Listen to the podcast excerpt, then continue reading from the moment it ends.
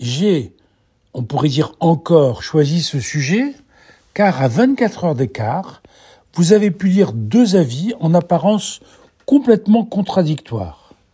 D'un côté, l'Organisation mondiale de la santé, qui a décidé de maintenir à son niveau d'alerte maximale la pandémie Covid, la maladie ayant fait plus de 170 000 morts ces deux derniers mois.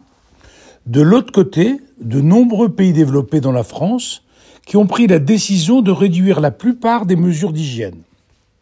En effet, à partir du 1er février, le gouvernement va mettre un terme à l'isolement obligatoire de cinq jours pour les personnes positives au Covid et les asymptomatiques pourront aller travailler avec un masque. Les arrêts maladie ne seront plus automatiques et pour les cas contacts, pas de test obligatoire, simplement porter le masque et conserver les mesures barrières. Pourquoi ces différences? D'un côté, dans les pays occidentaux, la quasi-totalité de la population a été vaccinée et a été aussi infectée. Et on sait maintenant que les mieux protégés contre les variants qui se multiplient sont ceux qui ont fait cette immunité dite hybride.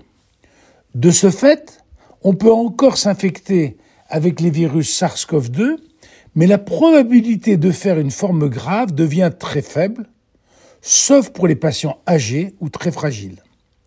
De l'autre côté, les pays peu vaccinés ou avec des vaccins moins efficaces ont souvent appliqué des mesures d'hygiène très ou plutôt trop strictes.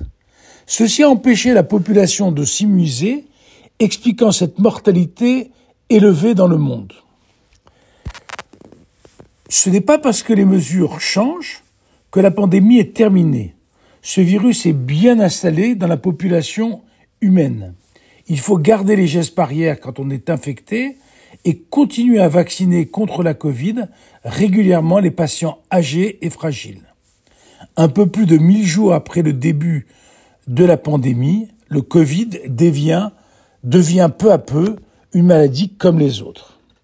Merci de votre écoute.